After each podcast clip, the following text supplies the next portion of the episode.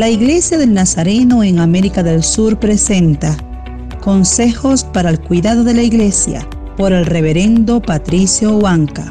Escucha este podcast que bendecirá tu vida. La promesa de la vida eterna estaba presente en las Escrituras y se hizo realidad con la venida de Cristo, el Mesías prometido. De modo que no hablamos un mensaje propio, sino uno que ya fue revelado y el método por excelencia para anunciarlo es mediante la predicación. El apóstol dijo que a Dios le agradó salvar a los creyentes mediante la locura de la predicación. Pablo siempre predicó donde le fue permitido, y cuando no podía, se lo encargaba a hermanos en la fe, como Tito.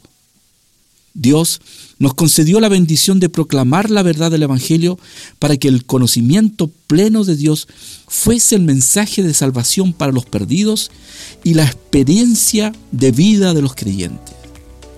Oremos, Señor, ayúdanos a no dejar de decir lo que hemos visto y oído de ti. Que tu mensaje siga llegando a todos los lugares a través de la predicación.